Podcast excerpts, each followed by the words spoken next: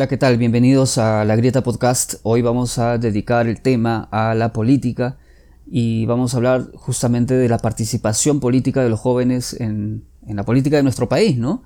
¿Cómo es esa... ¿Cómo es, esa, cómo es ese tránsito? ¿Cómo, cómo, está, digamos? Cuál, en, qué, ¿En qué se encuentra justamente esa, esa incursión, esa inmersión de los jóvenes en la política de nuestro país?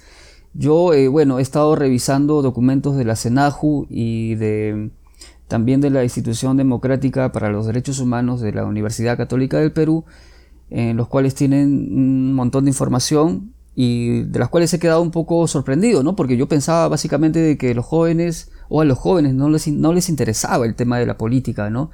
No les interesaba, digamos, 0% eh, para incursionar o, para verse inmiscuido en estos temas. O sea, en realidad hay un porcentaje, ¿no? Hay un porcentaje medianamente alto, por no decir eh, mayoritariamente alto, que está totalmente desinteresado en estos temas, ¿no? Y básicamente tiene que ver con los temas mediáticos como la corrupción, este, las, los chavetazos que se dan, este, entre partidos políticos, ¿no? Que yo te vaco, ¿no? Que yo este, eh, me defiendo por los medios, o sea, todo un circo en realidad sobre, sobre todo lo que sucede, ¿no? Y, esa imagen es justamente la que desinvolucra a, los jóvenes en la política, ¿no? Y los aleja más. Pero como decía anteriormente, eh, mi panorama era bastante sombrío respecto a la participación de los jóvenes en la política, ¿no?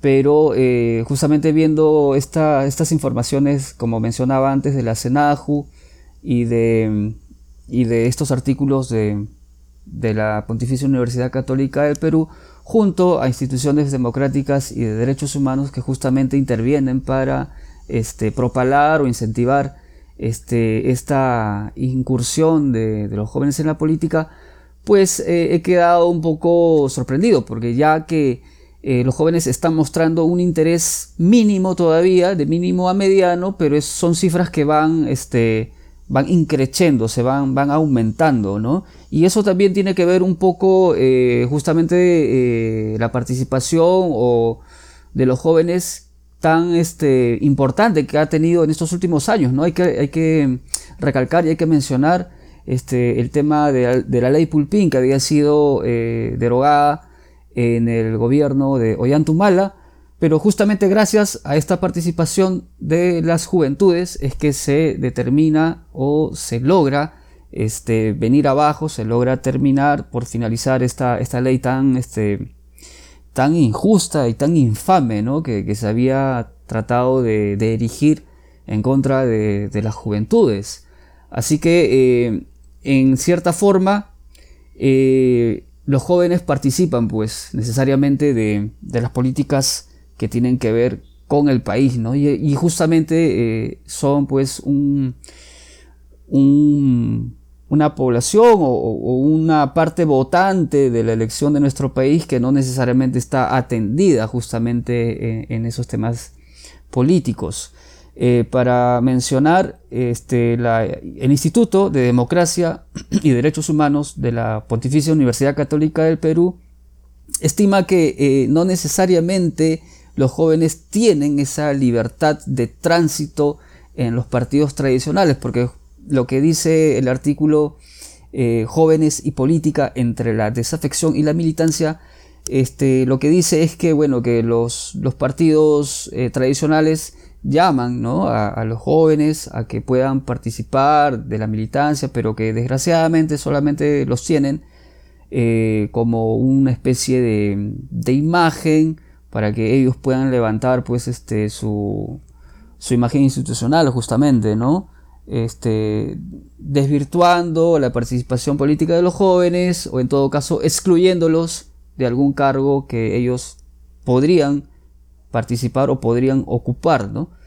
Este, otro problema también es el desarraigo que tienen este, los, las instituciones electorales, ¿no? Porque cuando un joven por ahí este, va a... Eh, tiende, digamos, a participar de un puesto, ya sea regional, distrital o, congresal, este, el Jurado Nacional de Elecciones lo pone último, ¿no? Al final, como diciendo, pues bueno, joven, vamos a ponerlo al final de la rueda, total, no es importante, qué sé yo, ¿no? Entonces eso también tiene que ver un poco con, con esa eh, desinformación que se le da también a la, gente a la hora de, votar, ¿no? Por, por, un joven, ¿no? Como que se le desestima o se le estigmatiza justamente, ¿no? Como que por ser joven, bueno, no, al final de la cola o nadie va a votar por ti, bueno, es así. Entonces, este, eso también tiene que ver un poco con, con, esas, con esos problemas, ¿no? Este, otro problema también es justamente esa participación política que, que bueno, pues que, en realidad hay, muchos jóvenes que, se desarraigan, ¿no? Por, porque consideran pues que, la política es, este, es nociva, ¿no? Aquí les voy a dejar unas, unas declaraciones eh, que he recopilado de, de una de una página en YouTube que se llama Punto Seguido Revista, en las cuales tiene unas, unas declaraciones de, unos jóvenes que ellos encuestaron. Y la pregunta que les hicieron a estos jóvenes es, define la política peruana en una sola palabra. Ahí les va.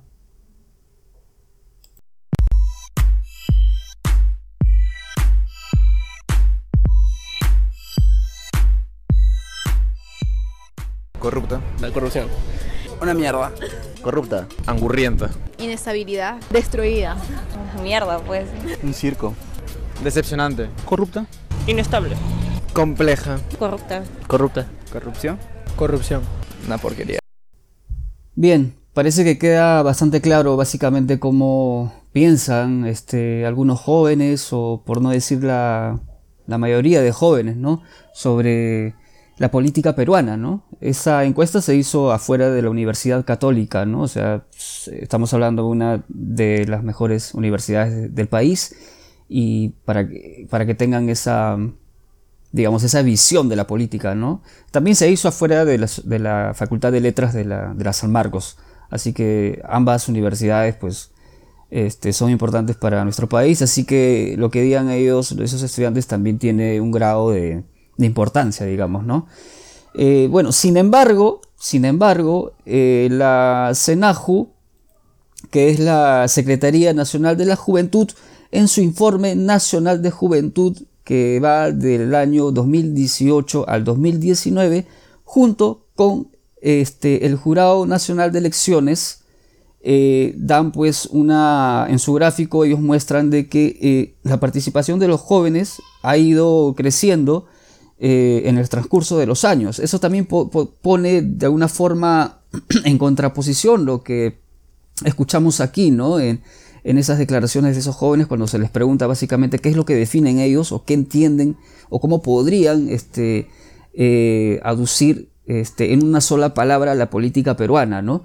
Eh, como venía diciendo anteriormente, y con la, eh, la, fuente de estas dos organizaciones, tanto la CENAJU como el Jurado Nacional de Elecciones, se muestra que hay un crecimiento desde un 8,4% el 2002, pasando al 2006 en un 15,0%, hacia ya el 2014 con un 29,3% y el 2018 eh, llegando al 37,2% de eh, jóvenes elegibles para los distintos cargos este, que existen, ya sea a nivel distrital, regional, municipal y congresal, ¿no?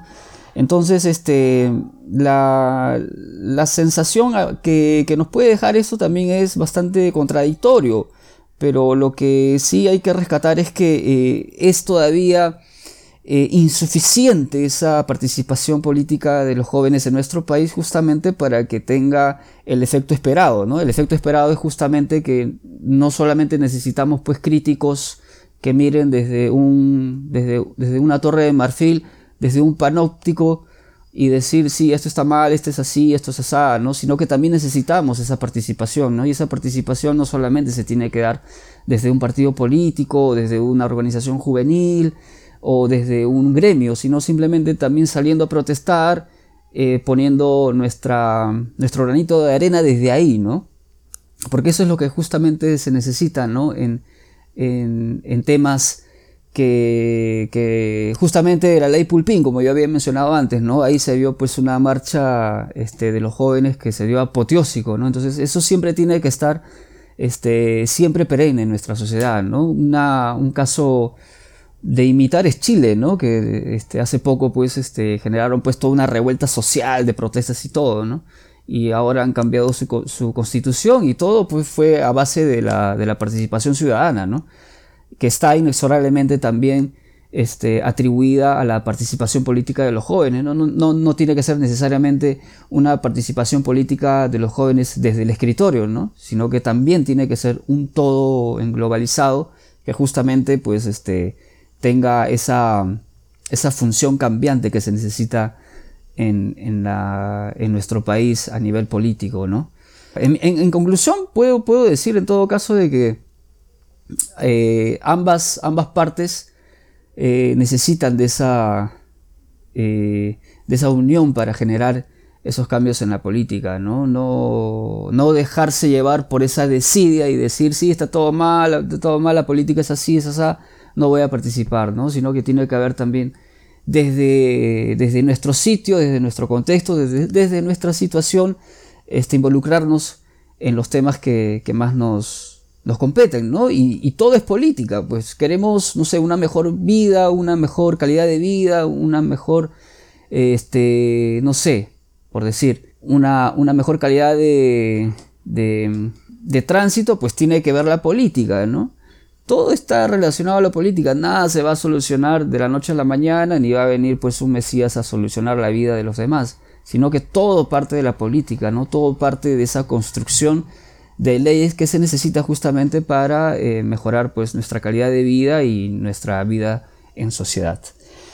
Y así llegamos al final de la Grieta Podcast, hoy dedicado al tema de la política, eh, más específicamente a la participación de los jóvenes en la política. Espero que eh, este programa haya sido de tu agrado. Nos reencontramos la siguiente semana con temas, como siempre, interesantes, importantes y, o que por lo menos deberían ser importantes, eh, pero como siempre desde la perspectiva de la Grieta Podcast, ¿no? Eh, ha sido un gusto, un agrado compartirles estas informaciones y nos reencontramos la siguiente semana. Chao, cuídense.